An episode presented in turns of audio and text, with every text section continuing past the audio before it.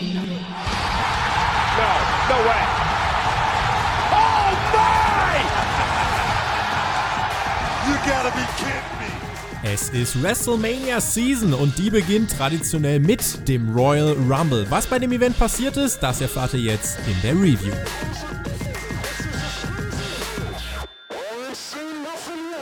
Die Road to WrestleMania hat begonnen mit einem Startschuss letzte Nacht, beziehungsweise gerade eben für uns. Wir nehmen das hier direkt nach dem Pay-Per-View auf. Herzlich willkommen zur Review zum Royal Rumble. Dieser Startschuss der Royal Rumble in die WrestleMania Season.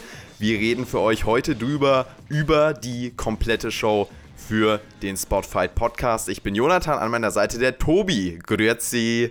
Einen wunderschönen guten Morgen. Tobi, bist du jetzt nach diesem Royal Rumble gehypt auf die WrestleMania Season? In großen Teilen. Und das ja, überrascht mich eigentlich. Ich habe sehr tief angesetzt für diesen Rumble, aber ich habe bei Hauptkampf vor dem Rumble schon gesagt, WWE muss sich wirklich anstrengen, ähm, um hier viel falsch zu machen. Und man hat eigentlich den Großteil richtig gemacht. Und das ist eigentlich die erfreuliche Nachricht jetzt für den Startschuss für die WrestleMania Season. Ganz genau, wir werden hier durchsprechen, wie ihr das von unseren Pay-Per-View-Reviews kennt. Wir reviewen hier ja auf dem Kanal äh, wirklich alles, was es im Catchen gibt, gefühlt. Also zumindest im US-Catchen, AEW, NXT, Raw und SmackDown natürlich. Und haben auch mit Hauptkampf, was du schon angesprochen hast, ein ähm, mitwöchiges Format. Und äh, ja, sprechen da über verschiedenste spannende Dinge. Werden auch bald die AEW-Kommentatoren äh, Günther Zapf und Mike Ritter am Start sein. Also Leute, Oh ja. wenn ihr noch nicht abonniert habt, dann tut das auf jeden Fall jetzt und wir gehen direkt rein. Äh, starten ein bisschen slow-paced in der Kickoff-Show. Seamus hat hier gegen Shorty G gewonnen und Andrade hat seinen Titel verteidigt gegen Umberto Carrillo. Tobi, wie war die Kickoff-Show für dich? Lang tatsächlich. Die zwei Stunden haben sich gezogen wie ein Kaugummi und kein besonders guter. Äh, da war ganz, ganz viel, ganz tote Zeit dabei. Die beiden Matches, äh, Seamus gegen äh, Chad Gable, war das, was man erwarten konnte, vielleicht halt ein bisschen zu lang. Kompetitives Midcard-Match und Andrade gegen Umberto war ähm, eigentlich für mich die spannendste Erkenntnis, dass Tom Phillips statt Mike Joseph am Kommentatorenpult saß. Und wie wir mittlerweile wissen, Mike Joseph ist nicht mehr bei Raw im Kommentatorenteam. Das wird in Zukunft wieder Tom Phillips machen. Äh, Andrade hat dann den Titel verteidigt in einem guten Match gegen Umberto und äh, das war die Pre-Show. Wir gehen zum Opener, das erste Match des Abends, dann offiziell Roman Reigns gegen King Corbin. Ist das eine Variante des Starts in die Show gewesen, die weise gewählt war, mit dieser Paarung einzusteigen? Für mich war das ja sozusagen das Lowlight, ähm, was so die Ansetzungen angeht. Ja, ja, also ich muss sagen, als, als das bekannt gemacht wurde in der Pre-Show schon, dachte ich, boah, das ist jetzt eigentlich nicht so das Feuerwerk, mit dem man starten sollte. Das Match selbst war jetzt aber auf jeden Fall besser als das, was man bei TLC noch gesehen hat. Von mir aus hätte man noch mit dem Women's Rumble starten können, aber jetzt Reigns Corbin, äh, ja, war halb so schlimm wie gedacht. Force Count Anywhere Match und natürlich war die Stipulation hier in dem Matchverlauf auch Programm. Ähm, und man muss Es ja war, mehr, es war mehr eine Touri-Führung durch die Arena Ja. als ein Wrestling-Match. Dann lass uns doch gleich über die Arena sprechen. Die hat man ja uns hier auf jeden Fall ordentlich gezeigt, auch in diesem äh, False Count Anywhere Match. Und man hat die Atmosphäre direkt auch mitgekriegt. Wahrscheinlich, wenn ich so drüber nachdenke, war es auch deswegen eigentlich ganz gut, das hier zum Start zu bringen, weil es war zumindest äh, Action drin, ne? das kann man jetzt nicht äh, verneinen. Und man hat direkt so ein bisschen das Gefühl für die Arena bekommen, ne? die Weite auch in der Halle.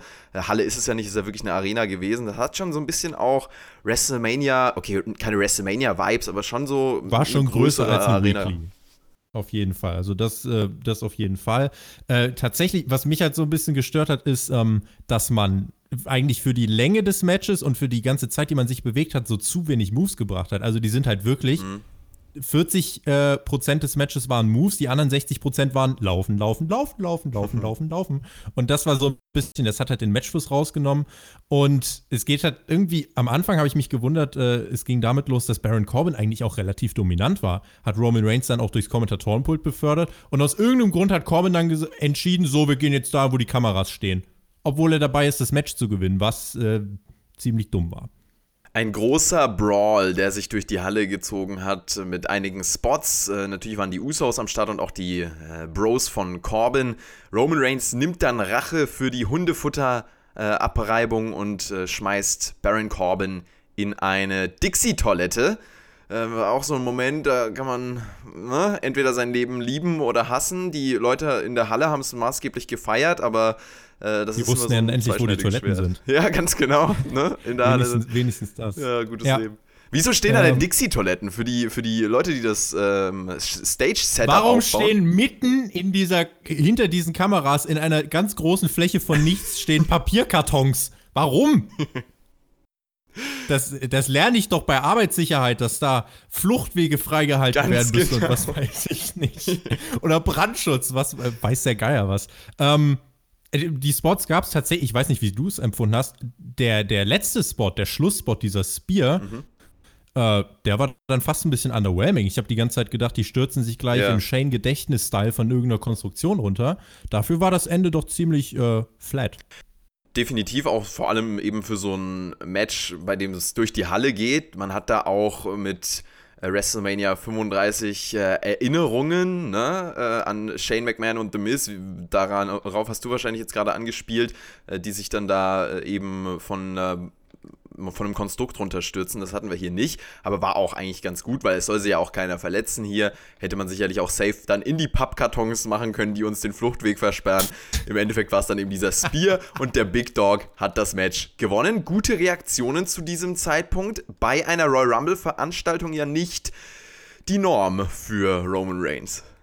Der Vollständigkeit halber sollten wir noch erwähnen, dass es selbstverständlich die Eingriffe von Root, Sigler und den Usos gab, die äh, dann auch noch ein bisschen äh, Radau gemacht haben, aber dann auch relativ schnell wieder verschwunden sind. Ja, für Roman Reigns, dass er das Match gewinnt, war eigentlich klar. Ich hoffe, dass die Fehde mit Corbin jetzt abgehakt ist. Ja, und dann war halt Hat die auch so Sache. gewirkt, oder? Ja, er hat halt diesen Payoff mit dem Dixie-Klo bekommen. Ich hoffe, es gibt Ja. jetzt nicht noch irgendeine Hundefuttersache, weil Gott vergebe uns, das braucht echt gerade überhaupt keiner bei SmackDown. Und ähm, wenn man jetzt schon neue Impulse setzt mit dem Rumble, dann soll man auch wirklich das, äh, den Haken an dieses Kapitel machen. Ich hoffe, das hat man hier getan und äh, auch der Ausgang des Main Events hat jetzt zumindest dann mal die Richtung vorgegeben, dass Reigns aber vielleicht gar nicht unmittelbar in Richtung Main Event gehen muss. Vielleicht auch doch. Äh, auf jeden Fall nicht mit Rumble-Sieg. Hm, das auf jeden Fall. Und da kommen wir dann auch noch später drauf zu sprechen. Das ist auf jeden Fall der Startsieg für Roman Reigns. Natürlich auch direkt äh, zum Start der Show, weil die beiden dann noch ein Match bestritten haben Eine- an dem Abend und sich äh, erholen konnten. eine Sache, die mich noch gestört hat. Dadurch, dass sie die ganze Zeit da rumgelaufen sind, diese Kameraführung war grausam. Die ganze Zeit wackeln, links, rechts, zoom rein, zoom raus, links, rechts, zoom rein, zoom raus, wac- wackeln, sh- shaky hier, shaky dort. Ich habe fast Kopfschmerzen bekommen zwischenzeitlich, weil wirklich dieser Kameramann, das muss so lustig aussehen, wenn du daneben als Fan stehst und ein Kameramann die ganze Zeit neben dir auf und ab hüpft und irgendwelche Knöpfe an der Kamera drückt, äh, um das irgendwie spannend aussehen zu lassen. Das fand ich tatsächlich während des Matches irgendwann echt ein bisschen too much, als sie da bei den, bei den chinesischen Kommentatoren waren. WWE auf Chinesisch übrigens auch ganz toll. Da, da war es mir irgendwie zu viel mit, den, mit der ganzen Kameraarbeit. Das hat mich ein bisschen gestört. Okay, würdest du sagen, das war ein absichtliches Stilmittel oder einfach Unfähigkeit? WWE macht sowas immer. Hast du mal gesehen, was WWE mit der Kamera macht, wenn Seamus seine zehn Schläge äh, da an den Ringseilen macht? Reinzoom, rauszoom, reinzoom, rauszoom. Das ist der Teil von Überproduktion, der eben mit Überproduktion gemeint ist und zu viel ist, glaube ich. Und hier war es dir sozusagen too much. Weil ich fast Kopfschmerzen bekommen habe. Ja, letzten Okay. Endes war der Opener aber trotzdem, also ich habe, wie gesagt, mein, meine Messlatte war so ein bisschen das Match bei TLC, das war ja echt kein Spaß. Das hier war auch kein richtig großer Spaß, aber es war auf jeden Fall viel, viel besser als erwartet und ging als Opener deswegen äh, mit Abstrichen trotzdem noch in Ordnung. Viel besser als erwartet. Kann man das auch für den äh, Frauen Royal Rumble festhalten? Ich denke schon. Es heißt ja übrigens Women's Royal Rumble Match. Sagt man jetzt bald einfach nur noch Royal Rumble Match und beide Matches heißen Royal Rumble Match? Oder wie haben sie das vor? Weil das macht man ja bei der NXT Championship jetzt auch so. Die heißt jetzt nicht mehr NXT Women's Championship, sondern NXT Championship. Also bei aller Gleichberechtigung, die ich sehr, sehr, sehr, sehr gut finde und auch richtig finde, warum sagt man dann nicht einfach, es gibt nicht nur einen Women's Championship und einen Championship, sondern einen Women's Championship und einen Men's Championship? Mach halt gleiche Regeln für alle. Je- Jetzt ansonsten zu sagen, ich habe zwei Royal Rumbles, ich habe zwei äh, NXT Championships und so weiter, stiftet wahrscheinlich äh, mehr Verwirrung für eine eigentlich gute Idee. Mm, Ja, so können wir das, denke ich, auch abhaken. Und äh, wo wir gerade bei NXT waren, Bianca Belair hat ja hier den Rumble gestartet. Den NXT Ähm, Rumble. Also wie viele Leute aus dem Main Roster von den Frauen waren denn hier drin? Also es gab 21 freie Spots und gefühlt 15 davon waren NXTler. Ja, weil eben die Dichte des Kaders im Main Roster nicht ausreicht. Das heißt, man hat sich da wie die Jahre zuvor eben bedient. Bei den Mae Young Classic Teilnehmerinnen, zum Beispiel Mercedes Martinez war hier mit am Start, die ja durch die Mae Young Classic sozusagen ihre, ihren Zugang zur WWE gefunden hat und auch einige wirklich unbekannte Namen für das Mainstream-Publikum, aber auch äh, Legenden wie zum Beispiel Mighty Molly Holly, und äh, die war dann auch recht schnell zum Start des Matches am Start. Wie fandest du denn die äh, Anfangsphase hier? Die Anfangsphase war vor allem wegen Bianca Belair ziemlich gut, weil die da was Frisches reingebracht hat. Bei Molly Holly muss ich sagen, habe ich zunehmend mehr Angst bekommen. Es gab erst diesen Flip Neckbreaker, wo sie sich selber irgendwie wehgetan hat. Und dann auch bei ihrer Elimination ein bisschen später, die fiel wie ein Brett aus dem Ring. Das sah sehr unrund aus und äh, war dann auch besser, dass sie dann erstmal weg war. Aber ansonsten hat man hier eigentlich ziemlich viele Sachen gemacht. Äh, gekrönt natürlich dann äh, von der Geschichte Mandy und Otis, die dann äh, auch noch ein bisschen später aufgetaucht sind, beziehungsweise Otis, der unterm Ring aufgetaucht ist und äh, Mandy da ganz sicher vor dem Ausscheiden bewahrt hat. Da waren gute Elemente dabei und diese Auftaktphase hat mich eigentlich ganz gut mitgenommen. Was aber trotzdem, den Namen Bianca Belair will ich hier nochmal wirklich in die Runde schmeißen, äh, was auch wirklich an ihr lag, weil sie äh, hier wirklich viel ähm, Arbeit geleistet hat. Mhm. Und äh, das ist ja auch ein Name, über den wir auf jeden Fall noch reden müssen, weil sie ja an diesem Abend wirklich äh, fokussiert wurde. Also wenn ein Name ähm, im Kopf bleibt aus diesem Match und es nicht die Siegerin ist, dann ist es Bianca Belair. Und ich glaube, das war auch das vorhergesteckte Ziel, was man definitiv erreichen konnte. Äh, damit ein NXT, eine, eine NXT-Dame sozusagen echt groß geshowcased. Ja, dann haben wir eine Storyline bekommen, die hier aufgearbeitet wurde. Lana kommt raus, hält eine Promo, kriegt Buhrufe wie sonst was und Liv Morgan ist dann die nächste, die hier äh, teilnimmt. Liv gestern. Äh,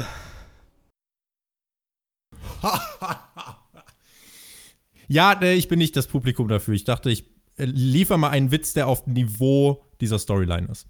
Liv Morgan hat aber irgendwie gar nicht so von gestern gewirkt, oder? Weil, also die hat ja ordentlich Reaktionen dann gezogen. Zumindest als die Lana dann rausgeschmissen hat, war sie over wie nie, sozusagen. Over wie nie, wenn du nie over warst, ist jetzt nicht so schwer. Und Aber, Lana ähm, und äh, Liv, die brawlen sich dann, weil Lana dann auch Liv Morgan rausschmeißt. Also hier hat man diese ähm, vorher erzählte Storyline nochmal natürlich im Rumble aufgegriffen und die beiden haben sich quasi ausgeglichen eliminiert. Und Termina ist auch zurück. Und Mensch, ja, großartig. war auch ganz, ganz schnell wieder weg. Äh, auch von Bel Air, ne? Ja, richtig. Ähm, und Bel Air, das vielleicht, äh, es ging ja dann so auf die Mitte des Matches zu. Ähm, Bel Air und Alexa Bliss waren dann noch äh, allein im Ring und irgendwann kam dann Charlotte Flair, ich glaube als 17 dazu. Das war so ein bisschen dann die, die Halbzeit des Matches und das war eigentlich bis dahin gut gepaced, weil, weil eigentlich wenige Phasen waren, wo gar nichts passiert ist. Ähm, und du durch Bianca Belair ganz einfach eine, einen roten Faden hattest, einen interessanten roten Faden, der sich so durch die erste Hälfte gezogen hat. Dann kam Charlotte im richtigen Moment und Charlotte hat Bianca Belair dann für einen Fehler bestraft, denn Bianca Belair stieg aufs Top Rope und Charlotte hat äh, ja, sie dann da runtergetreten. Simples, aber effektives Storytelling an der Stelle, sodass ich mit der Eliminierung von Belair dann gar nicht mal so ein großes Problem hatte. Jetzt hast du ja schon ganz viel auch ähm, vorweggenommen. Ich wollte vorher eigentlich noch auf äh, Mandy Rose zu sprechen kommen. Die, Ach ja, Otis. Ja. die war ja hier auf jeden Fall auch, ne? Äh, mit einigen, also hatte, hat die Freunde sozusagen mitgebracht. Einmal Sonja ist, Deville und sie auch ist Otis. wirklich, Sie ist wirklich butterweich gelandet und das meine ich genauso. Super cuter Spot. Mandy fliegt raus, aber landet auf dem weiten, weichen Bauch von unserem Lieblingswrestler Otis. Und später hat Otis sie dann nochmal aufgefangen. Aber da fliegt ihr dann ihre Freundin Sonja Deville äh, nochmal äh, auf den Brustkorb und Otis äh, kann dieses Gewicht nicht mehr stemmen, fällt und damit fallen auch Fire und Desire aus diesem Match raus. Also das fand ich auch sehr cute umgesetzt und Otis hat natürlich mal wieder hier in dieser Rolle völlig äh, abgeliefert. Wie immer, wie immer. Ohne Scheiß, das ist halt, wenn ich jetzt auch die letzten Wochen SmackDown mir anschaue, es ist die konsequenteste und schlüssigste Storyline, die SmackDown im Moment hat, finde ich. Und auch wie man es hier gemacht hat, war eigentlich relativ ausgefuchst erzählt.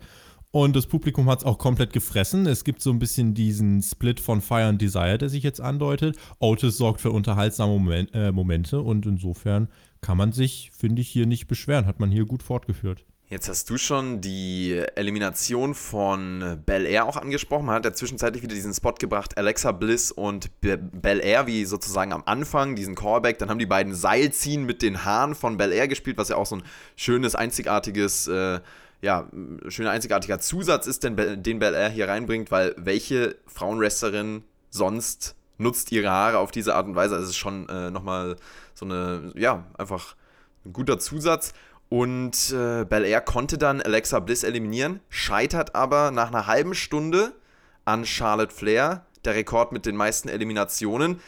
Hat WWE hier einen Star gemacht in Bianca Belair? Das, ja, also wenn man jetzt auf NXT schaut, dann wird das da zumindest erstmal noch dauern, bis Bianca Belair äh, da wirklich auch nochmal zum Titel äh, kommt. Ich glaube jetzt bei Takeover Portland äh, in zwei Wochen trifft sie auf Rhea Ripley. Ein Match, was sie höchstwahrscheinlich nicht gewinnen wird, weil Ripley wird bei ihrer zweiten Titelverteilung nicht den Titel direkt verlieren. Insofern, ich weiß nicht, ob man äh, vielleicht hier noch jemand anders reinstecken hätte können, der jetzt nicht bei der nächsten Großveranstaltung äh, dazu bestimmt ist oder dazu verdammt ist zu verlieren. Man hat aber auf jeden Fall sehr viel richtig gemacht und sie ist auch dann wirklich im Mainstream-Publikum, glaube ich, gut angekommen. Aber wie gesagt, sie wird jetzt bei NXT wahrscheinlich gegen Rhea Ripley erstmal wieder verlieren. Das wird ihr so ein bisschen den Wind aus den Segeln nehmen.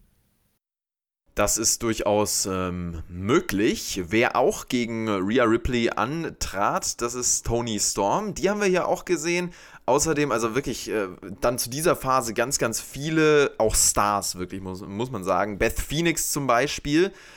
Und ne Sag jetzt nicht den Namen Kelly Kelly. Naomi wollte ich eigentlich gerade sagen, die zurück Danke. ist mit sehr vielen Haaren und auch äh, viel Glow immer noch. Also die hat es gefühlt. Und hat auch äh, später noch einen Spot bekommen, springt auf die Barrikade raus, baut sich ähm, so mit, dem, mit der Abdeckung vom Kommentatorentisch eine Brücke wieder zurück in den Ring, wird dann eliminiert. Aber das war dann zu dieser Phase, fand ich schon sehr, sehr geil. Bis Kelly Kelly kam sozusagen, äh, hat man hier echt Stars auch drin gehabt, Namen, die man auch gern gesehen hat, also die ich gern gesehen habe sozusagen. Und äh, das äh, war sehr, sehr nice. Ich hätte tatsächlich jemanden wie Bel Air gern da sogar noch länger drin gesehen. Auch jemand wie Kyrie Zane, die war ja auch leider relativ schnell dann wieder raus. Äh, die hätte ich da auch gern gesehen. Aber ansonsten war das, ich sag mal so, also bis zur Mitte des Matches war das Pacing gut. Danach muss ich aber ehrlich sagen, bis zum Ende so die Phase, äh, da hat das Ganze dann doch für mich irgendwie an Schwung verloren, weil da ist eben zwischen den äh, Entrants eben gar nicht mehr viel passiert und das ist das, was so genau. ein bisschen das Tempo rausgenommen hat dann aus dem Match. Das fand ich auch ganz, ganz krass, wie dann wirklich, also diese Phase in der Mitte, die wirklich stark war, wo ich wirklich drin war im Match, wieder ne, zum Erliegen kam durch Kelly Kelly, Sarah Logan, Xia Lee, Selina Vega, Carmella, Tegan Knox, die ganzen Leute, die dann da kamen. Nummer 29 war Santina Marella. Wir haben es ja bei Spotfight vorher berichtet, dass er wahrscheinlich auftreten wird, aber jetzt ist sie aufgetreten und war dann recht schnell eingeschüchtert von Natalia und Phoenix, äh, die äh, dann dafür gesorgt haben, dass Santina sich einfach selbst eliminiert hat mit der Cobra. Hat dich das entertained? War ja wirklich ein kleiner Spot nur ja, äh, kleiner Spot. Äh, habe ich jetzt, ich bin jetzt nicht vor Lachen aus dem Sessel gefallen. Ich habe äh, kurz äh, zurückgedacht, weil es war ein Flashback. Ich glaube, was haben Sie gesagt? 2009, wo das passiert ist dann bei WrestleMania. Das ist jetzt auch dann elf Jahre her. Äh, da wird einem bewusst, wie lange man sich den ganzen Kram schon anschaut. Aber ansonsten, was mir noch aufgefallen ist, äh, Beth Phoenix, ich dachte die ganze Zeit, die hat sich die Haare gefärbt. Das war Blut. Das waren keine roten Haare. Die hatte echt eine, eine Platzwunde am Hinterkopf und hat sich damit trotzdem durchs Match gekämpft und deswegen an dieser Stelle Respekt. Absolut hart im Nehmen, diese Frau. Beth Phoenix. Nummer 30 war dann Shayna Baszler. Habe ich mich sehr gefreut, sie dann zu sehen. Und sie musste natürlich hier auch rauskommen. Die Hoffnung war dann da, ne? Mit der Nummer 30. Sie eliminiert Naomi und noch ein paar anderen. Die letzten drei, denkt man dann, sind Baszler, Natalia und Phoenix. Natürlich war Charlotte in diesem äh, ähm, Zeitpunkt dann außerhalb des Rings noch gelegen.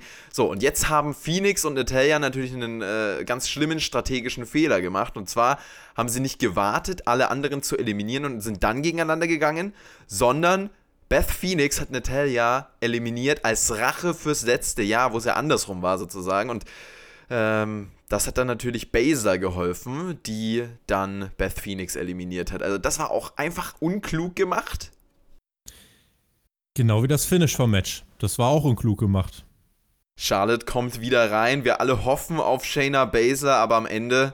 Ich war mir sicher. Ich habe den Fehler gemacht. Ich war mir sicher, dass Shayna Baszler gewinnt. Holt Charlotte das Ding. Ja, und damit reißt man tatsächlich die letzte Stunde so ein bisschen ein. Also fairerweise, das war die, dieses ganze Frauen-Rumble-Match war nicht schlecht. Es hatte eine gute erste Hälfte, danach ging es halt ein bisschen bergab, äh, wurde aber auch nicht katastrophal und am Ende nahm es eigentlich Tempo auf und ich habe mich eigentlich hier schon bereit gemacht zu schreiben, alles richtig gemacht. Ja, eben nicht, weil der Sieger, da hat man eben genau alles falsch gemacht. Denn wenn wir jetzt auch mal auf die, auf die Möglichkeiten schauen, was können wir denn jetzt für Matches haben mit Charlotte als Royal Rumble-Siegerin? Warum braucht Charlotte eigentlich einen Royal Rumble-Sieg? Sie kann sich jederzeit in jedes Titelmatch bucken, wenn sie Bock hat. Aber brauche ich nochmal Charlotte gegen Bailey? Brauche ich Charlotte gegen Becky Lynch? Brauche ich Charlotte gegen Lacey Evans? Das brauche ich alles nicht. Und deswegen wäre jetzt auf der Road to WrestleMania ein Sieg von Shayna Baszler die absolut richtige Wahl gewesen, um auch einfach mal diese, dieses äh, festgefahrene Bild von diesen Four Horsewomen, die die mhm. WWE in den letzten vier, fünf Jahren geprägt haben, um das so ein bisschen aufzubrechen und frischen Wind, frische Dynamik reinzubringen. Das hat man hier leider komplett verpasst. Ich kann mir nicht erklären, warum Charlotte diesen Rumble gewinnen musste. Damit hat man dann übrigens auch es geschafft, die Crowd für die nächste Stunde effektiv komplett zu töten. Also wirklich zu töten. Und insofern, ähm, so ordentlich das Match davor war, mit diesem Ausgang hat man, finde ich, eine ganze Menge wieder eingerissen.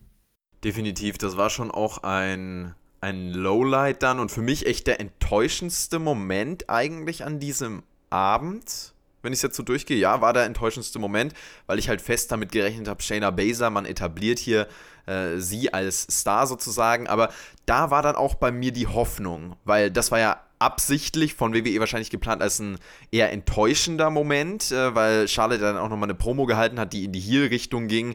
Ähm, sie ja gerade eher so zwischen Heel und Face, also das kann man nicht so ganz einordnen. Und auch allgemein jetzt in den letzten Monaten positioniert man sie als Charakter ja, wie man Bock hat. Und das ist ja auch auf jeden Fall nicht verkehrt. Charlotte, mit Charlotte funktioniert es ja auch. Nur, ich dachte mir dann, okay, man bringt hier bei diesem Rumble-Match als zweites Match des Abends ähm, recht früh in der Card einen enttäuschende oder eine enttäuschende Siegerin, dass man dann im anderen Royal Rumble Match was nicht so enttäuschendes bringt oder zumindest was was das Ganze wieder ausgleichen könnte oder zumindest ein, frischeres Talent sozusagen als Charlotte, weil Charlotte ganz ehrlich, in meinen Augen ist ein Charlotte Sieg beim Royal Rumble vergleichbar mit einem Roman Reigns Sieg beim Royal Rumble. Sie braucht es nicht, sie kann auch so in ihre Matches gebuckt werden, aber vor allem muss sie ja nicht um den Titel gerade antreten. Gut, Roman Reigns hat definitiv noch mehr Legitimation gegen den Titel anzutreten, finde ich, weil er jetzt schon länger wieder weg war. Äh, aber bei Charlotte sehe ich das halt gar nicht. Und mit dir ist so viel erzählt, wie du schon gesagt hast. Da gibt es halt nicht mehr wirklich viel neue Facetten.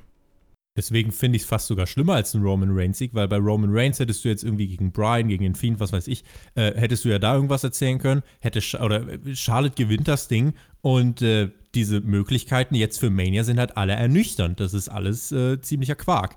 Und vor allem, dann bringst du wirklich Shayna Baszler in diesen Spot, genau wo sie. Du machst ja bis zum Finish machst du ja alles richtig. Du machst alles genau so, wie du es in diesem Rumble machen sollst. Du bringst Bel Air over, du bringst ein paar Legenden rein und das Publikum ist gut dabei und dann ist Shayna Baszler da. Und jetzt musst du eigentlich, du musst nur noch den Punkt hinter diesen Rumble setzen, setzt mit dem Stift an und kritzelst einmal über das ganze Blatt Papier drüber.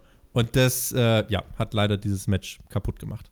Ja, ich würde nicht sagen, dass das Match kaputt gemacht hat, aber es hat auf jeden Fall einen enttäuschenden Massiv runtergezogen äh, genau. gesetzt. Ja, und deswegen. Und tatsächlich, du wirst das Match, also man wird das Match halt. Das erste, an was man sich erinnert, ist eigentlich meistens der Sieger. Und von daher, das war jetzt halt hier. Es überstrahlt halt gerade alles. Ich weiß nicht, wie wir in ein, zwei Wochen drüber reden, aber jetzt für den Moment ähm, ist das schon. Also kann ich das auf keinen Fall irgendwie ausblenden. Charlotte gewinnt den Frauen Royal Rumble 2020, wird damit wahrscheinlich gegen Bailey antreten im SmackDown-Kader. Ja, könnte man, könnte man bringen. Bailey hat ja verteidigt an diesem Abend gegen Lacey Evans. Es war der. Kam zu absoluter toten Reaction raus. Baileys ja. Musik ertönte nichts gar nichts. Wegen der vorangegangenen Enttäuschung eben durch äh, Charlottes Sieg und das hat wirklich die Crowd nochmal ordentlich gekillt. Wobei die Crowd ja schon Höhen und Tiefen hier an diesem Abend durchgemacht hat. Zu diesem Zeitpunkt hatten sie halt einfach keinen Bock mehr. Das hat man schon definitiv gemerkt. Und es war der Moonsault von Evans, der ihr dann den Sieg kostet. Bailey kriegt die Knie hoch, pinnt sie dann, greift die Hose und verteidigt ihre Championship. Bailey fährt als Champion zu WrestleMania. Zu Evans kann man kurz sagen, sie wurde ja solide, ganz gut, würde ich sagen, dargestellt, aber unterliegt am Ende. War auch kein Match, was man gesehen haben muss, würdest du, würdest du auch sagen, oder? Also das, es gab ja das Match bei SmackDown jetzt, äh, war, ich weiß nicht, war die letzte oder vorletzte Ausgabe. Das war pff, grundsolide und unspektakulär. Das hier tatsächlich. Wo fangen wir an? Also, tatsächlich war, also es fängt da an, dass Bailey einfach kein guter Heel ist für mich, weil sie mhm. weder die Mimik noch die Gestik hat und nichts, was sie macht, kann sie als böse verkaufen. Wenn sie irgendwie zu dieser Tochter von Lacey Evans schaut und versucht böse zu gucken, ich kaufe ihr das nicht ab. Und sorry, Haare schwarz färben und kürzer machen ist mir zu wenig für einen Heel-Turn. Dazu kam bei diesem Match, dass die Crowd keinen Bock hatte und das Match gab auch überhaupt keinen Anlass, um da irgendwas dran zu ändern. Weil ganz wenig passiert ist, weil die Frequenz der Moves so niedrig war. Lacey Evans ist einfach überhaupt noch nicht an dem Punkt, dass sie längere Pay-Per-View-Matches bestreiten kann. Ihre äh, In-Ring-Schwächen wurden wirklich deutlich. Es gingen zwei Spots wirklich ganz gehörig daneben. Und äh, letzten Endes ging es dann noch einfach zu lang. Dieser Einroller aus dem Nichts war dann das Finish. Äh, das war tatsächlich absolut kein Women's Match auf Pay-per-view-Niveau. Definitiv. Also da hat einiges nicht gestimmt und Lacey Evans hat schon in der Vergangenheit auch gezeigt, dass sie abliefern kann im Ring oder zumindest da echt eine, eine gute Gegnerin auch sein kann. Aber hier ging es eher nach hinten los. Also da war auch die Harmonie nicht ganz so da wie vielleicht auch bei vorherigen Matches der beiden. Ich glaube aber, vorherige Matches gingen gar nicht so lang mhm. tatsächlich, weil, weil das Ding hier ist ja am Ende wirklich in sich zusammengefallen. Und die Crowd hat das natürlich auch nochmal ganz klar beeinflusst, einfach, dass hier die Leute raus waren. Hat vielleicht die beiden auch nochmal verunsichert in ihren Aktionen und auch im Matchverlauf, kann ich mir vorstellen. Ja, da waren einige Einflüsse, die das zum Lowlight gemacht haben, oder? Und dann gibt es Leute, die sagen, Rio ist ein schlechter AEW Women's Champion. Naja. Mhm, Tobi, wir haben ja auch gerade einen Kommentar reinbekommen im, äh, ähm, im Top-Chat. Äh, danke übrigens. Äh, über den Top-Chat könnt ihr hier spenden und wir sehen eure Kommentare gehighlightet. Barney 1991, vielen lieben Dank. AEW-Fanboy Tobi. Joke, wir lieben dich, Herz. Ja, Dankeschön. Das wollte ich gerade verlesen und auch äh, Flo hat uns hier gespendet. Vielen Dank euch natürlich. Und äh, ja, gutes Leben, dass wir hier den AEW-Fanboy Tobi haben. Ich muss jetzt eine Ankündigung machen.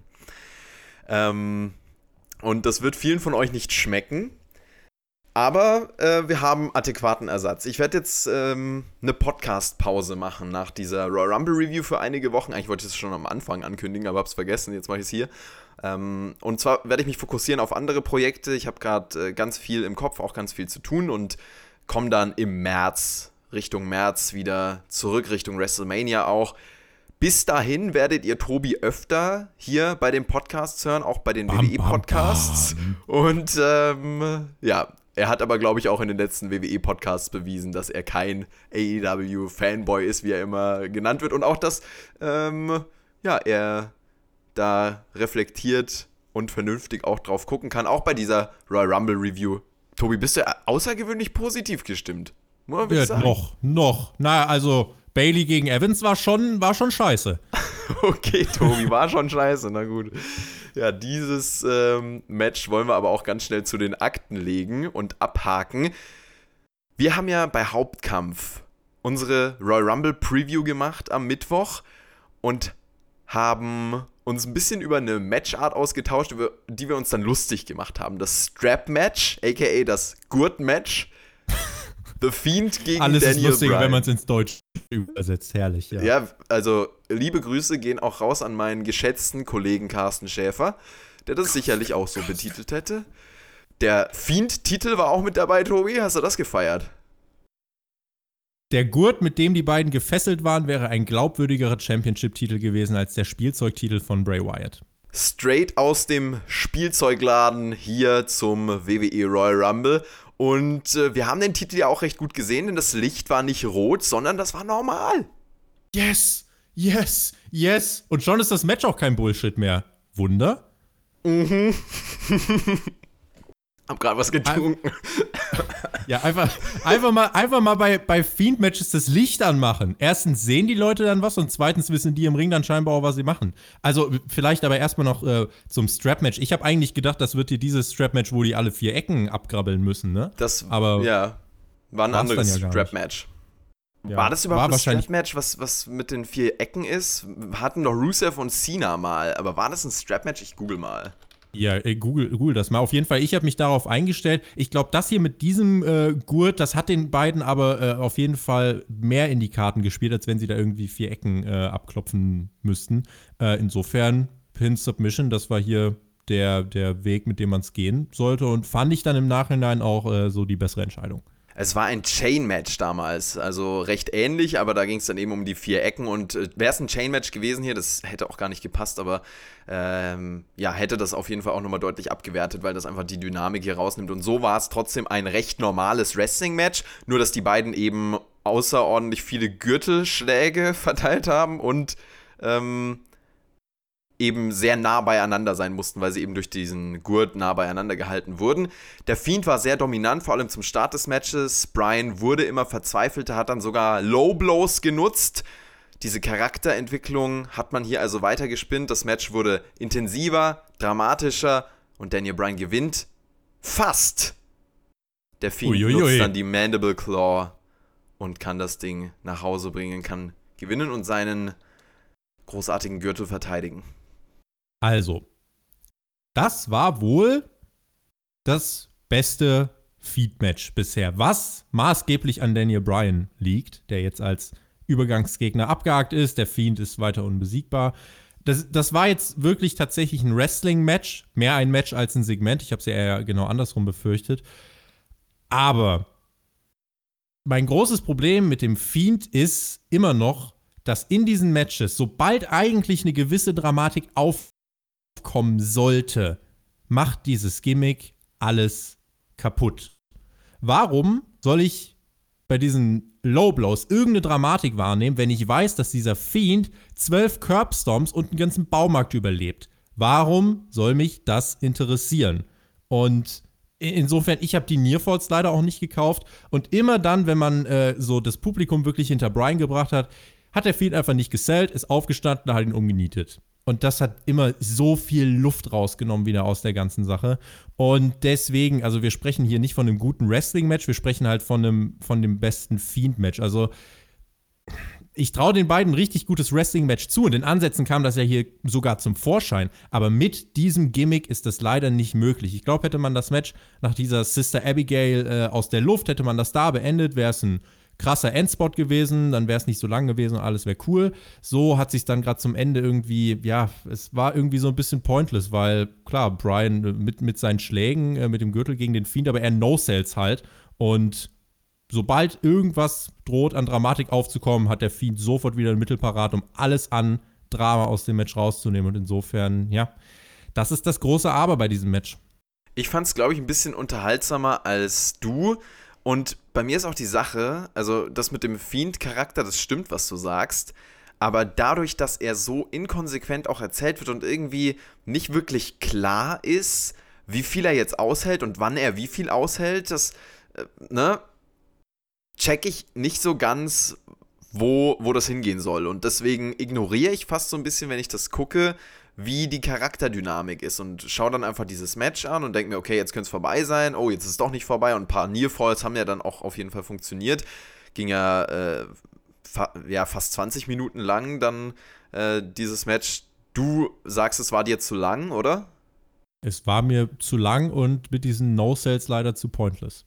Ich fand's am Anfang echt schwierig reinzukommen, aber kam dann so ab Mitte äh, rein und äh, dann hat es auch einen gewissen Fluss äh, aufgenommen in meinen Augen.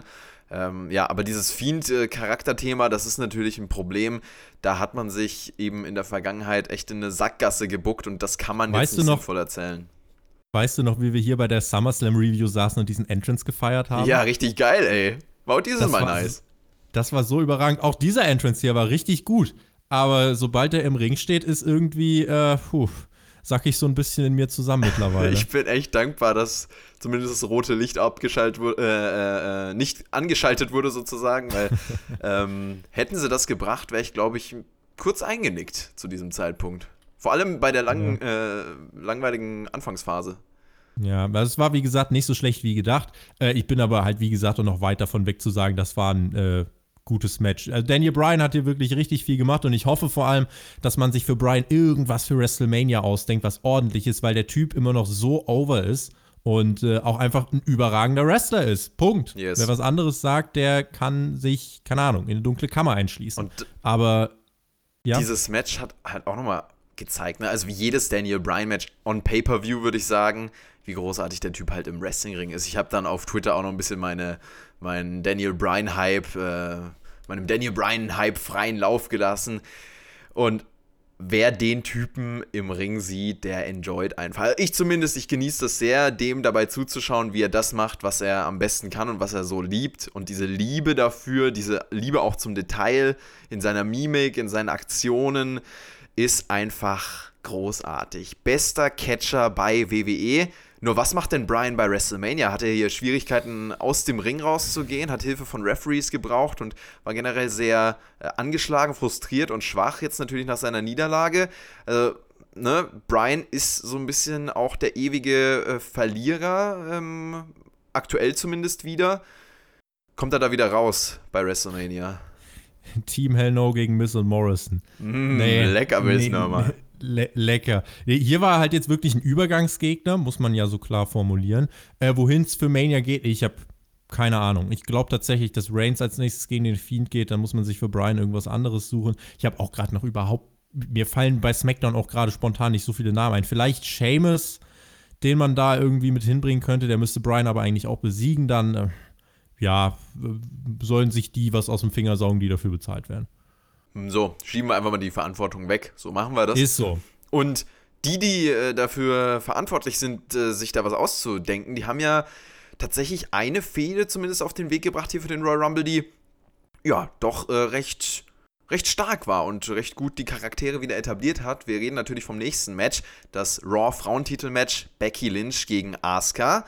Becky Lynch hat sich hier Erstmal schwer getan im Match natürlich, zwischenzeitlich dann wieder an ihre Selbstzweifel zurückerinnert und nicht daran geglaubt, dass sie Asuka wirklich schlagen kann, aber sie blieb dran und am Ende gewinnt sie mit dem Disarmhör. Vorher wollte Asuka ihr diesen Green Mist wieder ins Gesicht spucken, was man ja auch in der Fehde immer wieder äh, aufgegriffen hat. Das hat man jetzt auch hier im Match wieder ausgespielt und musste natürlich auch sein, war zu erwarten.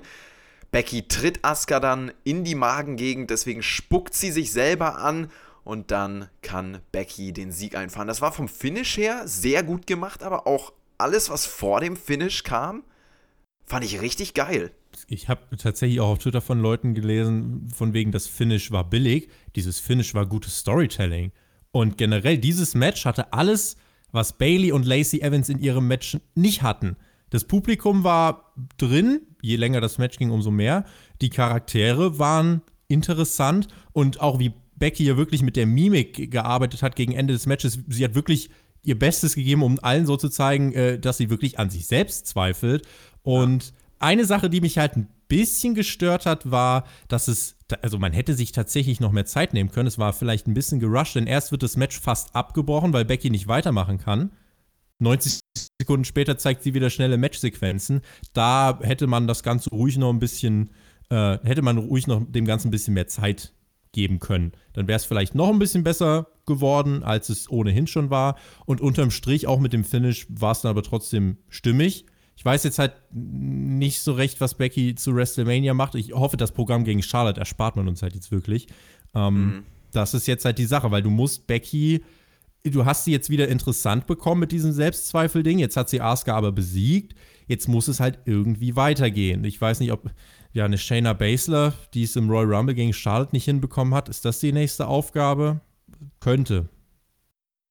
Aber Shayna Baszler finde ich jetzt halt auch ohne den Rumble-Sieg nicht mehr spannend, Eben. um ehrlich zu sein. Also da muss man jetzt bei Raw bzw. SmackDown wirklich Aufbauarbeit leisten, die man sich durch den Rumble-Sieg einfach hätte ersparen können. Stattdessen lässt du jetzt Charlotte gewinnen, die du ja gar nicht aufbauen musst für ein WrestleMania-Match. Also wenn sie bei WrestleMania im Ring stehen soll, was sie ja wird, und auch die letzten Jahre war das ja immer so, du stellst sie halt einfach rein. Du musst sie ja nicht aufbauen. Auch bei Ronda und Becky war es ja nicht so, dass du sie groß aufgebaut hast oder groß in der Storyline ähm, konsequent reingebuckt hast, sondern das war eher so auf Biegen und Brechen. Und die Storyline war ja dann auch echt unlogisch äh, mit der Involvierung von Charlotte. Und fand auch mit der Involvierung von Charlotte ging da alles den Bach runter. Lange Rede, kurzer Sinn. Ein Baszler-Sieg hätte hier halt jetzt viel mehr Optionen aufgemacht. Das haben wir jetzt schon auch äh, gesagt.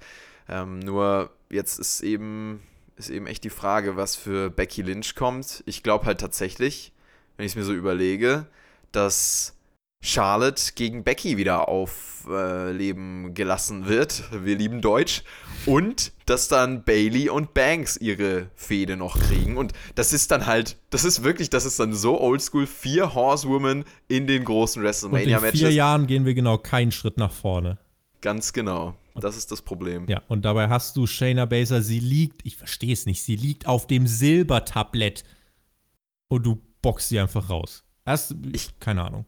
Ich glaube halt wirklich, dass auch Vince McMahon bei so, bei so Entscheidungen, zum Beispiel beim Royal Rumble-Sieg, auch, dass er da kein Fan von ist, das ist jetzt nur Spekulation, dass er kein Fan davon ist, NXTs Superstars, die er jetzt nicht groß gesehen hat, äh, direkt in einen Siegspot zu pushen. Für uns als NXT-Kenner äh, ergibt es natürlich Sinn, Shayna Baszler jetzt da hoch zu pushen, aber er ist halt, glaube ich, auch jemand, der sehr auf Treue achtet, ne, auf die, auf die Leute, die sich wirklich bewiesen haben. Zum Beispiel Charlotte ist ja das beste Beispiel eigentlich. Und ähm, vielleicht dann nächstes Jahr für Baszler, nur gerade hat man halt dann viel Momentum in der Hand. Das ist aber generell häufig so, ne, bei WWE, dass sie das altgewohnte und die, die sichere Variante vorziehen vor dem, was vielleicht mehr Momentum gerade hat.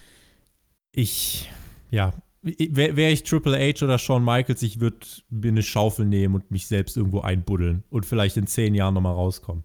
Aber jetzt im Moment, äh, was da alles auch liegen gelassen wurde, ja, ja, man hätte, du stell dir einfach mal vor, in diesem äh, Rumble stehen am Ende äh, Bianca Belair und Shayna Baszler im Ring. So, und dann hast du vielleicht ein Szenario, bei dem beide als Gewinner rausgehen können. Insofern, ähm, ja, ich bin gespannt, gerade weil das halt auch diese Becky-Situation, das hängt irgendwie schon ein bisschen damit zusammen, weil Becky braucht halt eine Richtung, Shayna hätte ihr diese Richtung geben können und da hat man das eben liegen gelassen und äh, ich bin gespannt, wie man es jetzt schaffen will, Becky dann bis zu WrestleMania weiter irgendwie Momentum gewinnen zu lassen, jetzt wo sie ja ihre größte Herausforderung Asuka auch hinter sich gebracht hat. Ähm, es gibt jetzt noch ein Elimination Chamber Pay-Per-View, Vielleicht tritt sie da nochmal in der Kammer an und muss ihren Titel verteidigen, aber für Mania fällt mir echt gerade nicht so viel ein, was ich sehr gut finden würde. Mir ist auch nichts mehr eingefallen, als ich das Street Profit Segment gesehen habe. Also das war wirklich ganz, ganz cringe. Leider. Und wir lieben sie ja auch. Man versucht Nein, auch viel mit ihnen. nicht. Aber Nein, das nein. war wieder nix. Nein, das war gar nichts. Und man versucht doch nicht viel mit ihnen. Die versuchen nicht mal Matches zu haben. Wir haben das in der Raw Review jetzt letztens ausführlich, zu ausführlich eigentlich besprochen. Es sind zwei Wrestler, die eigentlich gar keine Matches haben wollen, sondern einfach nur da sind und äh, keine Ahnung, das ist irgendwie Zielgruppe 9- bis 14-Jährige. Also grausam, tatsächlich. Äh, und dann irgendwie dieses Pseudo-Gerappe und äh, ja. Nicht mein Humor, ich glaube, wir sind da nicht die, Ziel, äh, die Zielgruppe, aber das, äh, boah, ist äh, eher was zum Wegschalten. Mir wurde auf Twitter geschrieben, dass das jemand als mit das Beste an der Show gesehen hat. äh, Dieses Street Profit Segment. Da war ich sehr erstaunt und habe dann auch äh, kurz überlegt, nennt äh, wie sich- verschieden die Geschmäcker sein können. Es nennt sich Troll. T-R-O-L-L. Nicht zu verwechseln mit Toll. Das war nämlich der Main Event. Glaube ich nämlich gar nicht, Tobi. Ich liebe diese Überleitung. Aber also, auch wenn ich hier im Chat nochmal lese, wir müssen den Street Profits gerecht werden, da gab es echt viele, die das auch unterhaltsam fanden, glaube ich.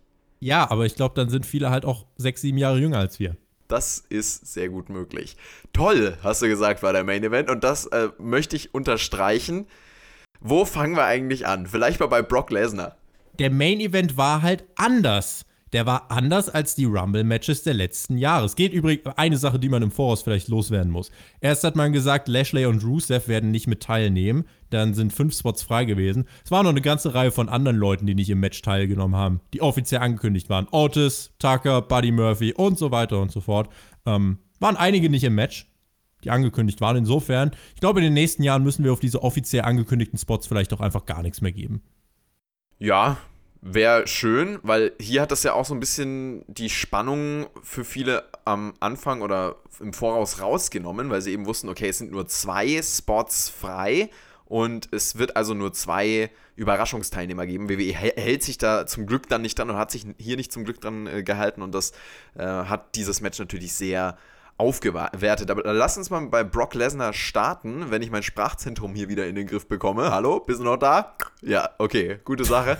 Denn Elias war ja hier der zweite Teilnehmer und ich glaube, da waren einige schon ein bisschen Boah. underwhelmed, weil sie gedacht haben, da kommt jetzt jemand krass. Er hat ja auch recht gute Reaktionen gezogen, aber ich glaube, es liegt einfach daran, dass Elias halt live funktioniert, aber wenn du das so am Fernseher schaust, überhaupt nicht. Also für mich zumindest, ich kann nur für mich sprechen, ich habe hier wirklich gar keinen Bock mehr gehabt. Als er dann gesungen hat, ich war so froh, dass Brock ihn dann in den Ring gezogen hat, eliminiert hat, das war wirklich Genugtuung.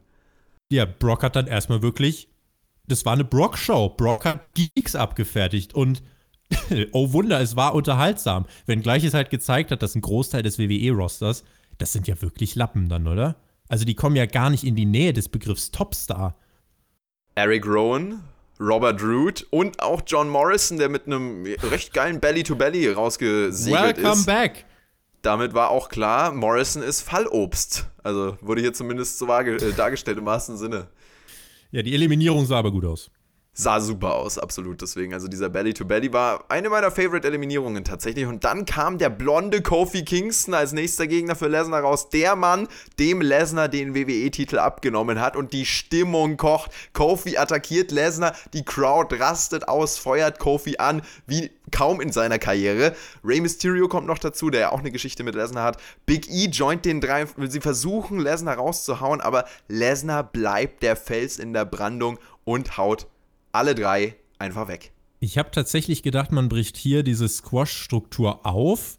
Hat man aber nicht. Man hat eigentlich das Ganze nur genutzt, um zu zeigen, Lesnar schafft es nicht nur gegen einen, er schafft es auch gegen drei. Und ich habe so ein bisschen überlegt, hm, es waren übrigens auch so in dieser Zeit zwischen den Entrances, da waren nicht 90 Sekunden, generell 90 Sekunden wurden in den seltensten Fällen eingehalten. Äh, hier waren teilweise 40, 50 Sekunden dann zwischen den Entrances, damit man eben schnell die Gegner so ansammeln konnte, wie man es für Lesnar eben haben wollte. Ähm, aber ich habe mich dabei erwischt, wie ich mir echt gedacht habe, das macht Spaß zu sehen, wie, Les wie Lesnar einfach Leute durch die Gegend wirft. Mir hat's gefallen, ja. Cesaro im Ring dann mit Brock Lesnar. Ist ja für viele auch so ein Traum-Szenario, ne? Aber da hat man schon in 20 Sekunden gemerkt, und mehr hatte er ja auch nicht. 20 Sekunden schon völlig klar, da stimmt die ja. Chemie überhaupt nicht. Ja, da hat man halt, also das ist nochmal wirklich der klare Fingerzeig gewesen, wo steht Cesaro bei WWE. Also, ne, das ist irgendwie eine Riege mit Leuten wie Bobby Roode, Shorty G und so weiter. Shelton Benjamin, einer von Lesnars besten Buddies, früherer Mitbewohner und äh, Kollege, kommt dann rein, vertraut auf die Freundschaft, die beiden ne, geben sich die Hand, verstehen sich, warten auf den nächsten Gegner zusammen, aber Brock Lesnar fällt Benjamin dann in den Rücken und auch Nakamura, der danach kommt, fliegt raus, bis dann MVP als Überraschungsteilnehmer am Start war. Hat dich das abgeholt? Nun, ich habe ja die Newsausgabe bei Spotfight schon gemacht und weil wir ja häufig mit dem, was wir berichten, auch richtig liegen, haben wir das natürlich schon berichtet am Sonntag in unserem äh, Rumble-Update vor dem mit Event. Mit Spoilerwarnung natürlich. Mit, so Spoiler, mit Spoilerwarnung natürlich, wie sich das gehört. Ähm, ja, war, war, ein schöner Moment. Er war halt nicht lang da, aber das war gerade, weil er ja auch aus Houston kommt, äh, war das ein, netter Moment. Ich habe übrigens auch gerade mal in den Chat geschaut und ich dachte mir, dass diese Reaktionen kommen. Natürlich schreiben jetzt Leute, wie kann es sein, dass Lesnar die ganzen, äh, ja, eigentlich Leute mit so viel Potenzial rausquasht ich glaube, wir müssen echt alle so ein bisschen aus diesem Hoffnungsding rauskommen, dass äh, Leute wie, wie, keine Ahnung, Cesaro oder so, dass die eine große Rolle spielen. Mhm. Brock Lesnar ist der absolute Top-Guy ja. und mit Leuten wie Cesaro hat WWE einfach abgeschlossen. Das tut super weh, wenn ich das sage und es tut wahrscheinlich auch super weh, wenn ihr das hört, aber es ist leider die Realität. Und äh, deswegen, ich habe gar nicht damit gerechnet, dass Cesaro eine große Rolle spielt. Ja, man hat hier halt generell, was man mit Lesnar geschafft hat, man hat halt viele so kleine Dream-Matches äh, geteased. Also als Cesaro die Uppercuts gezeigt hat, auch als Nakamura nachher im Ring war, das waren immer mal so schöne 10 Sekunden, aber dann wurde halt relativ schnell klar, dass Lesnar eben das absolute Alpha-Tier ist. MVP wurde schnell abgefrühstückt, dann kam eben eines solcher Dream Matches und zwar Keith Lee. Lesnar ist erstmal total beeindruckt gewesen von Keith Lee. Ich weiß nicht, ob er ihn schon mal irgendwo vorher gesehen hat. Ob er überhaupt weiß, wer das ist? Ja, hat er auf jeden Fall gesagt, ey, guck mal, also geiler Typ hier, bist ja ordentlich groß und breit und hast ja auch einen Bart. Das fand ich dann richtig awkward. Oh, guck mal, der Bart.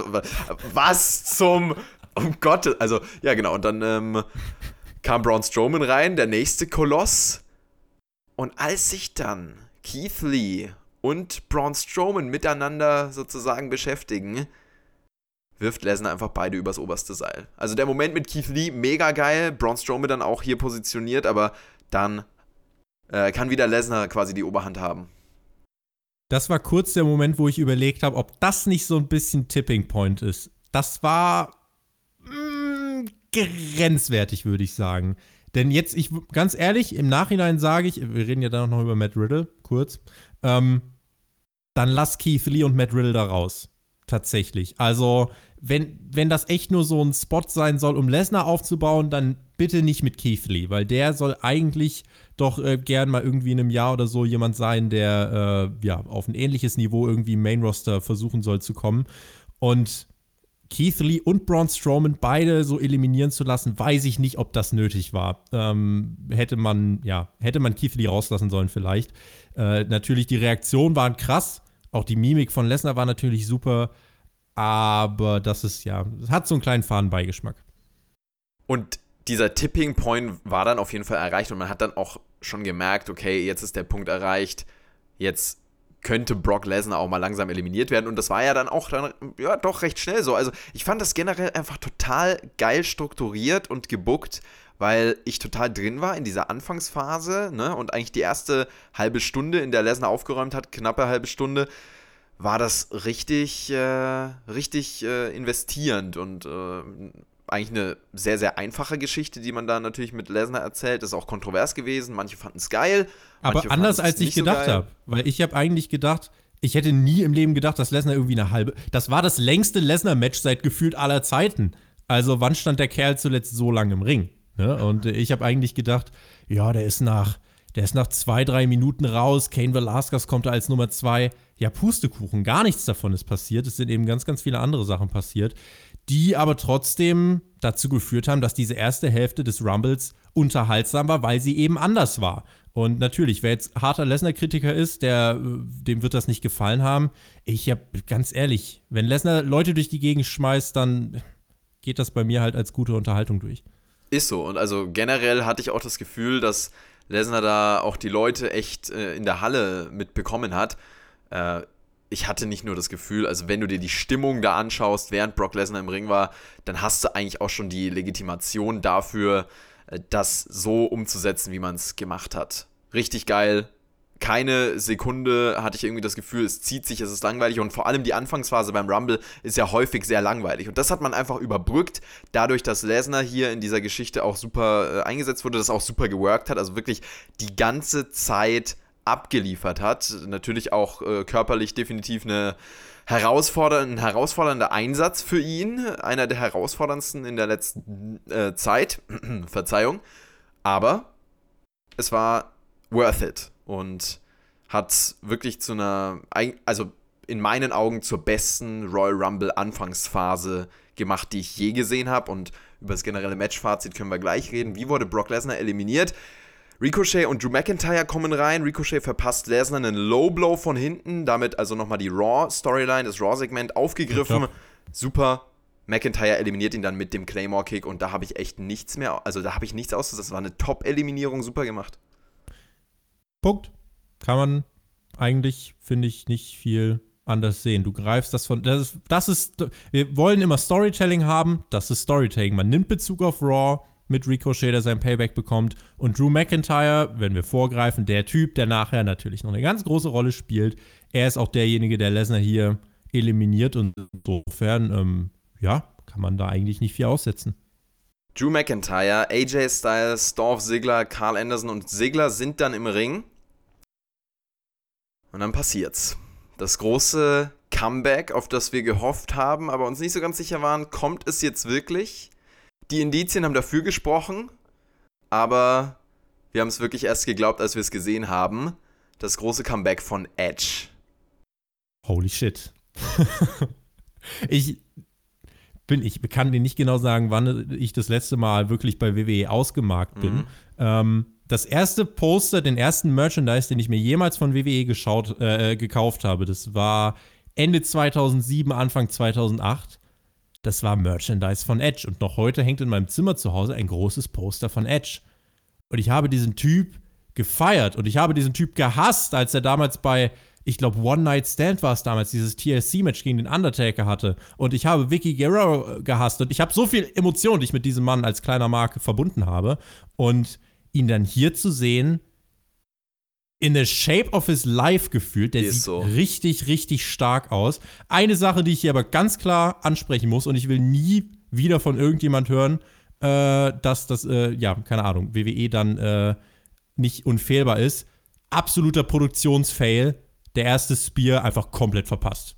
Ist mhm. während des ersten Spears einfach im Publikum, wo ich mir denke, Leute, ich will niemanden aus dem Publikum sehen. Niemanden. Zeigt mir Edge die ganze Zeit für die nächsten 120 Sekunden durchgehend in Großaufnahme. Mehr will ich gar nicht sehen. Aber gut, hat man verkackt, aber es gab ja noch ein paar Spears zum Glück. Das war, der Moment war stark und äh, auch ich habe echt nicht damit gerechnet an dieser Stelle. Ich habe ja. hab eigentlich gedacht, er kommt, wenn dann irgendwie so 29, 30, aber er kam mitten im Match. Mega geil gebuckt. Er sah gut aus, die Reaktion war krass und ähm, ich glaube, aus diesem Moment hat man doch eigentlich wahrscheinlich so ziemlich das meiste rausgeholt, ja? Richtig, richtig gut gemacht. Auch zu diesem Zeitpunkt wirklich noch am unerwartetsten. Top-Shape, der Bart sieht auch, finde ich, richtig geil aus und passt da super rein. Also, so was, was einfach den Look angeht, ist Edge ein freaking Star. Er ist ein Veteran, der da einen riesigen Unterschied auch machen wird für WrestleMania. Die Frage ist jetzt nur, gegen wen äh, wird man ihn denn stellen bei Mania? Äh, ich habe eigentlich so zwei Namen. Einen davon klammer ich aber mittlerweile wieder ein. Äh, die erste Idee war AJ Styles, aber der hat sich in diesem Match verletzt. Da muss man jetzt abwarten, was für eine Verletzung das war. Wenn das jetzt irgendwas ist, was ihn zwei Monate rausnimmt, kann man Edge gegen AJ Styles wahrscheinlich erstmal äh, wieder ausklammern. Aber AJ Styles wäre halt jemand, der Edge auch wunderbar durch so ein Match ziehen könnte, der äh, auch das alles sicher machen würde und so weiter und so fort.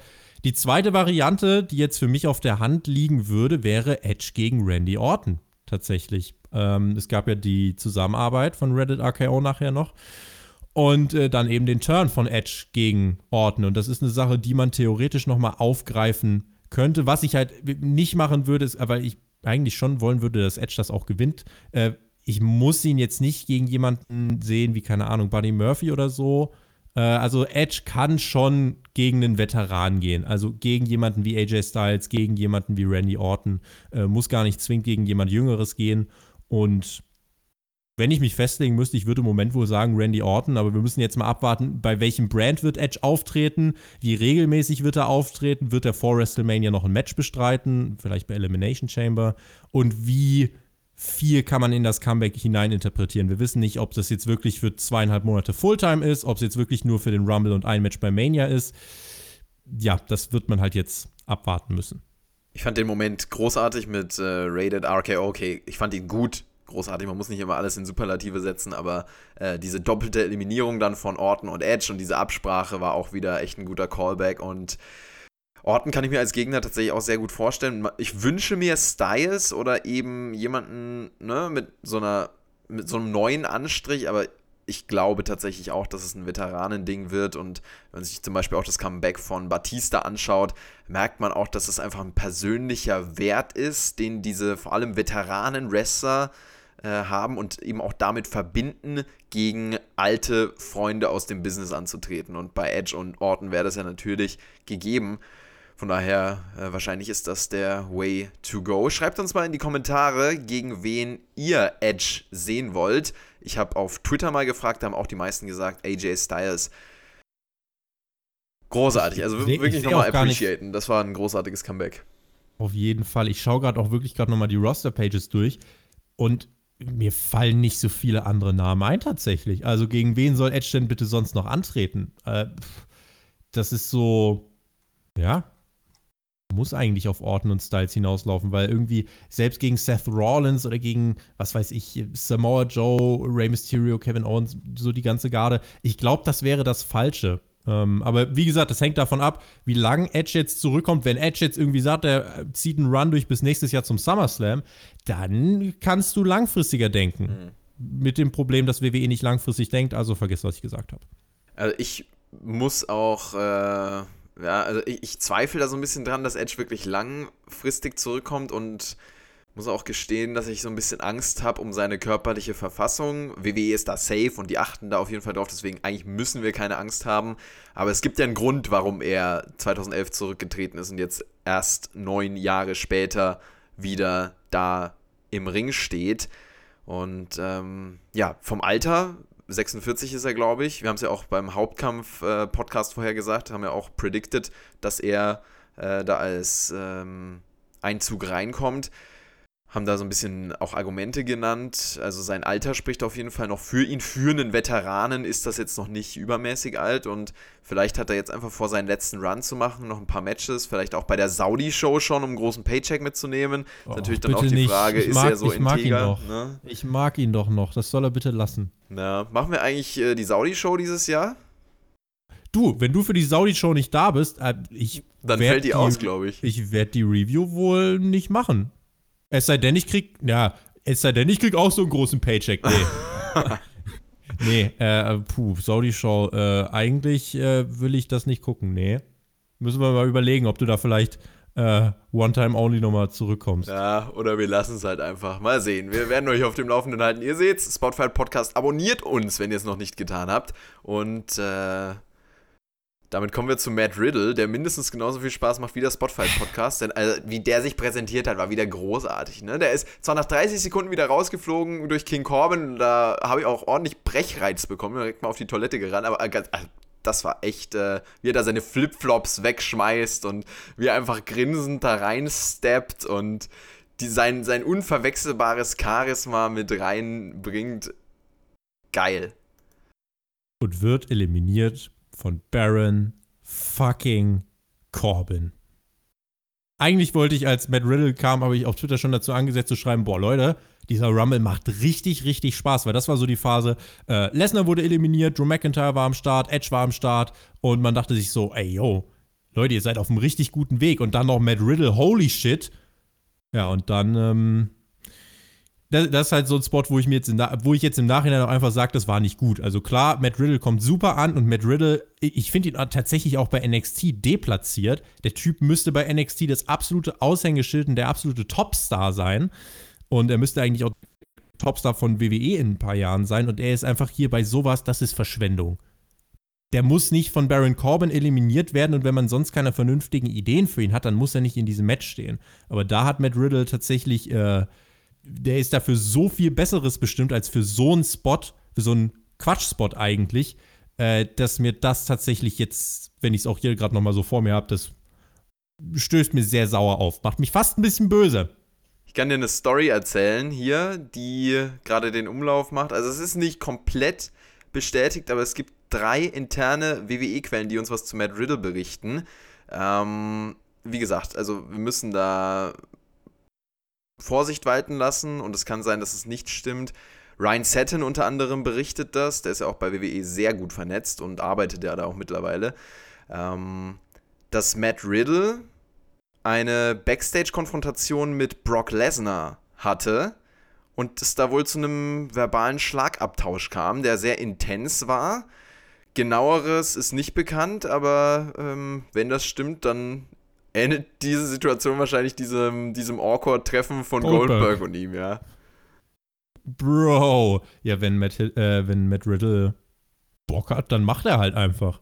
Und er schreckt auch nicht vor Brock Lesnar zurück. Also von daher warten wir mal ab. Ähm, Brock Lesnar gegen Matt Riddle bei WrestleMania. Ich hätte nichts dagegen gehabt, aber naja, wir behalten das mal im Auge. Spotfight News-Kanal, da erfahrt ihr das wahrscheinlich die nächsten Tage. Ähm, ja, Riddle gegen Lesnar. Aber in Real Life. Auf geht's. Fliegen die Funken. Fliegen die Funken. So, Roman Reigns kam dann äh, unter Buhrufen raus. Lass uns das Match hier zu Ende bringen. Kevin Owens hinterher, Alistair Black, Samoa Joe, Seth Rollins hat man noch ein paar echt gute Namen gebracht. Rollins dann auf der 30, wie es dann zu erwarten war, um nochmal die Heat abzukriegen. Rollins und seine Crew attackieren und eliminieren. Owens und Joe, damit die Storyline nochmal aufgegriffen, bis dann Drew McIntyre Seth Rollins eliminiert. Und dann wird es nochmal richtig spannend. McIntyre, Reigns und Edge. Boah, das war ein Final Three, Alter. Oh, Aber yes. wirklich, also in der Konstellation habe ich echt nicht damit gerechnet. Und da war ich auch so ein bisschen, boah, eigentlich müsste Edge das Ding gewinnen. Oder Drew McIntyre, auf keinen Fall Roman Reigns. Hätte Roman Reigns das Ding hier gewonnen, okay, das wäre wirklich Charlotte-Niveau gewesen. Und die Halle, als Roman Reigns so ein bisschen am Drücker war, hast du schon gemerkt, wie auf einmal alles gekippt ist und die Leute auf einmal wieder in diese Buhrufe reingerutscht sind. Ich finde, hier hat man gut damit gespielt und hat vor allem mit dem Ende signalisiert, wir haben etwas gelernt. Und das ist für mich auf jeden Fall auch noch ein sehr positiver Takeaway, dass man mit dem Royal Rumble-Sieger Drew McIntyre hier wirklich das Signal sendet, dass man jetzt endlich mit einem Typen was anfangen will, der seit Jahren diesen einen Schritt zum Main Event nicht gehen konnte, der zwischendurch von WWE entlassen wurde, der jetzt wieder zurück ist, bei dem alle jetzt seit Ewigkeiten sagen, der Typ hat doch alles, was es braucht. Und jetzt ist man mutig, jetzt geht man den Schritt. Er wird bei WrestleMania zu 99% gegen Brock Lesnar antreten, glaube ich. Und ähm, eigentlich, du, soll er bitte gewinnen. Ganz ehrlich, dann soll man es jetzt auch durchziehen. Nicht den Rumble-Sieg äh, an Drew McIntyre geben, um ihn dann gegen Lesnar äh, zu verfrühstücken. Das wäre Quatsch. Also dann muss man es jetzt auch durchziehen tatsächlich. Und ähm, was man auf jeden Fall geschafft hat mit diesem Ende von, vom Rumble, man hat ein Wechselbad der Gefühle erzeugt. Und ich war auch emotional drin und habe mich am Ende einfach richtig gefreut. Und äh, das ist auch ein weiteres Indiz dafür, warum dieser Royal Rumble einfach sehr gut war, weil er einfach ganz, ganz viel richtig gemacht hat. Als Roman Reigns Edge eliminiert hat, war mir klar, dass McIntyre das Ding machen muss, aber ich habe es nicht wirklich geglaubt, bis ich es dann gesehen habe. McIntyre hätte beide vom, vom Apron stoßen sollen. Das wäre wahrscheinlich die äh, freundlichste. Genau, nur bei, also Reigns kannst du halt nicht so bucken, wenn er das Ding dann gewinnen soll, wenn du ihn zumindest vor negativen Reaktionen schützen willst. Und das fand ich auch sehr spannend, das nochmal zu sehen, wie die Reaktionen für Roman Reigns sich verändert haben, wenn er für die Zuschauer unangenehm gepusht wird. Zum Beispiel jetzt mit diesem Royal Rumble-Sieg, das wäre wieder nach hinten losgegangen. Da hätte wieder The Rock nicht viel geholfen, weil das einfach nicht passt. Gerade passt es wieder nicht für Roman Reigns, trotz dieser letzten auch sehr starken Monate. Und Drew McIntyre war der absolut richtige Pick. Ich habe ja im Voraus die Road to WrestleMania gebuckt in einem Video auf dem ähm, Perkix WWE-Kanal. Ihr könnt das auch auf äh, spotfight.de als Videoartikel anklicken, da entweder den Text lesen oder das Video gucken, wie ihr möchtet. Und da habe ich Alistair Black als meinen Sieger gebuckt. Drew McIntyre wäre meine zweite Wahl gewesen. Und ich habe auch lange überlegt, ob ich Drew McIntyre nehmen soll. Also der war auch für ganz, ganz viele der Wunsch-Sieger. Und dass man es durchzieht, ist halt einfach ein sehr klares Statement, dass man hier Fanservice entweder betreibt oder dass man Drew McIntyre wirklich da zum Titel pushen will. Dass man in ihm Großes sieht, ist, glaube ich, schon länger klar. Nur es hat eben dieser Durchbruchmoment gefehlt. Und aktuell, also ich würde sagen, dieser Rumble-Sieg ist schon dieser Durchbruchmoment, den Drew McIntyre braucht.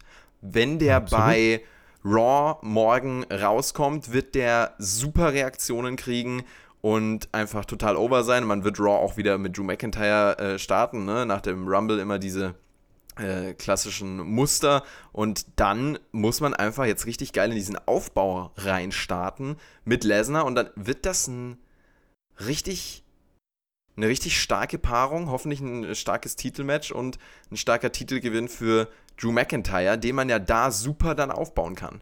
Weil du hast hier Brock Lesnar natürlich übermächtig präsentiert, nur diese Übermacht kannst du jetzt in der WrestleMania Season nutzen, um das so ein bisschen an Drew McIntyre abzugeben. Und wenn du da bei WrestleMania einen Absolut. neuen Champion kürst, dann sind wir wirklich auf einem richtig guten Weg. Und äh, dann haben wir mit Drew McIntyre echt jemanden, dem eine Rakete aufgebunden wird. Hoffen wir mal drauf.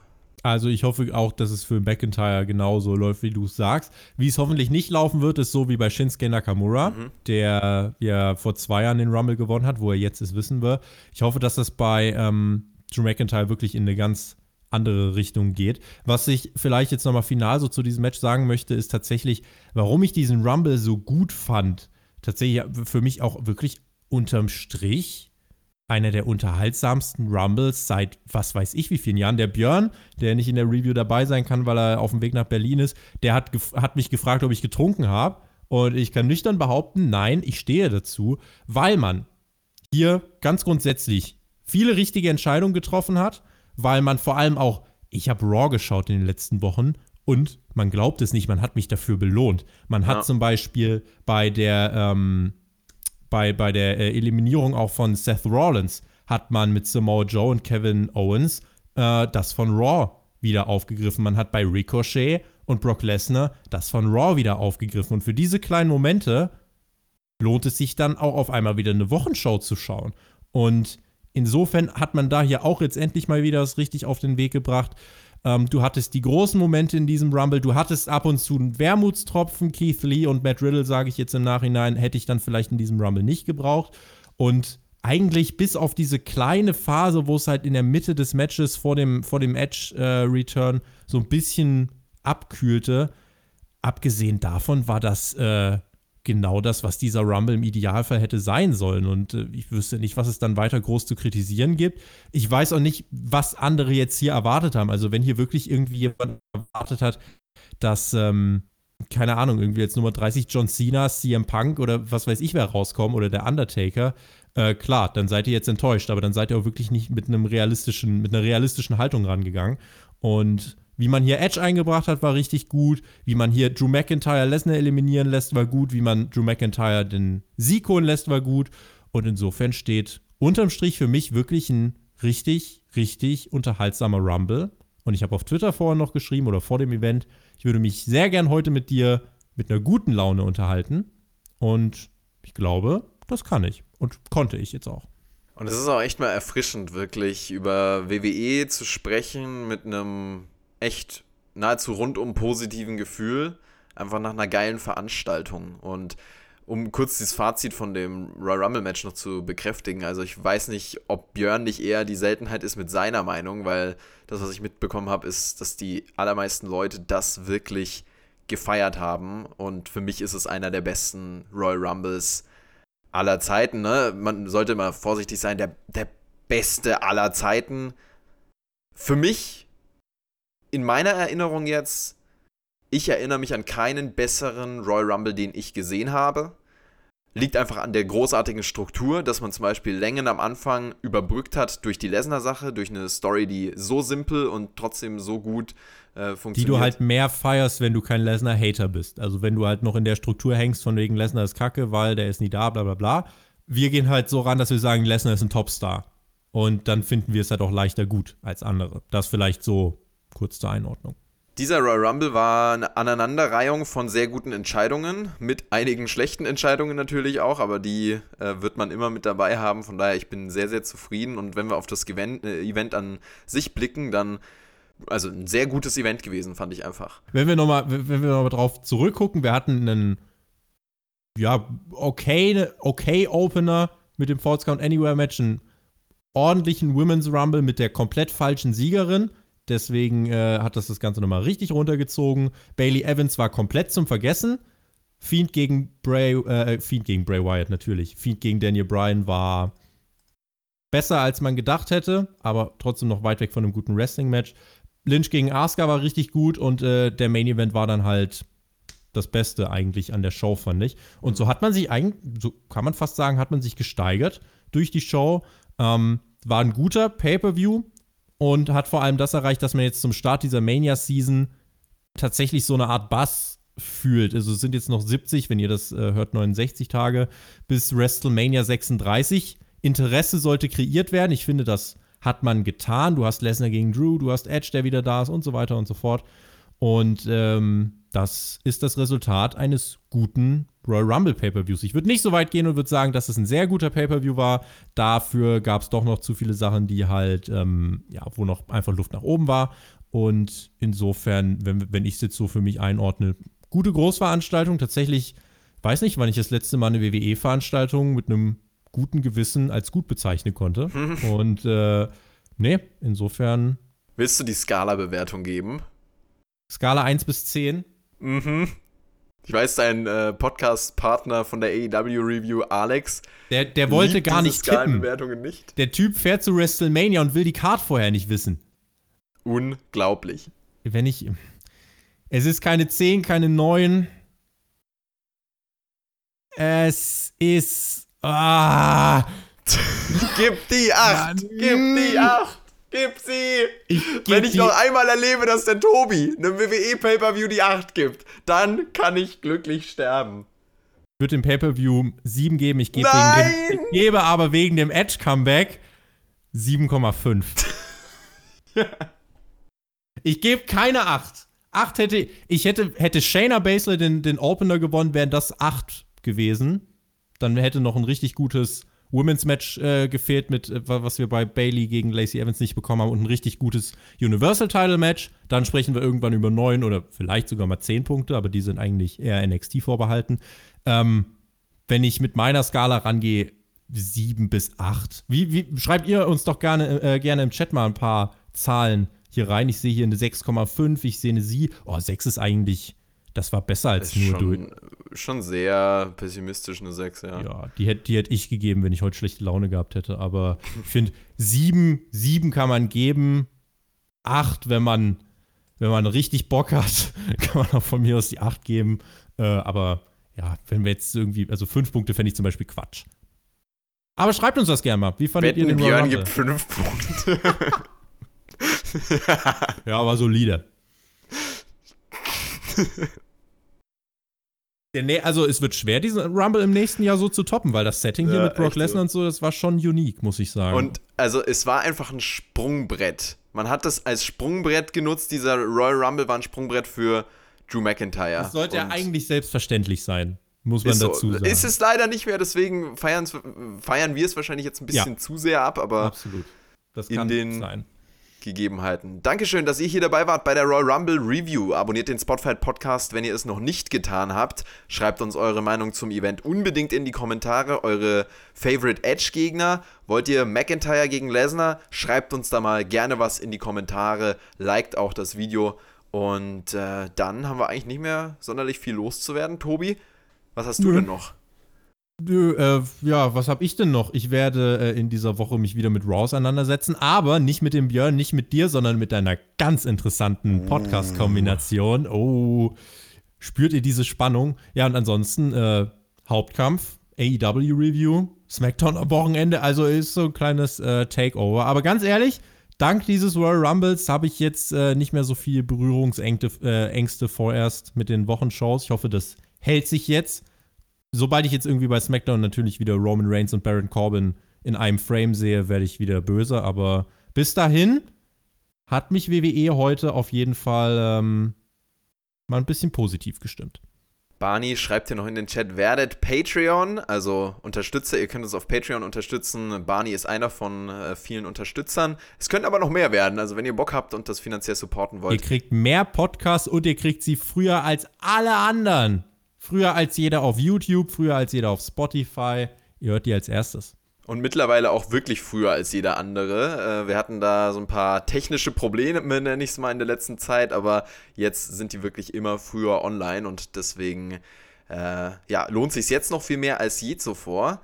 Wrestling Topic Talks. Aber ich will jetzt hier gar nicht so sehr pluggen. Ich will viel eher sagen, dass ich mich in eine Podcast-Pause verabschiede für einige Wochen. Das nochmal hier als Ankündigung. Also äh, erwartet mich nicht bei Raw oder SmackDown jetzt die nächste Zeit. Ich bin erstmal raus, komme Richtung März wieder zurück, Richtung WrestleMania auch. Und bis dahin wird der Tobi hier das Schiff auf jeden Fall schaukeln. Das wird er sehr, sehr gut machen, so wie wir ihn halt kennen. Und von daher können wir uns auf was freuen. Dankeschön, dass ihr dabei wart und bis spätestens zum nächsten Mal. Ciao, ciao. Tschüss.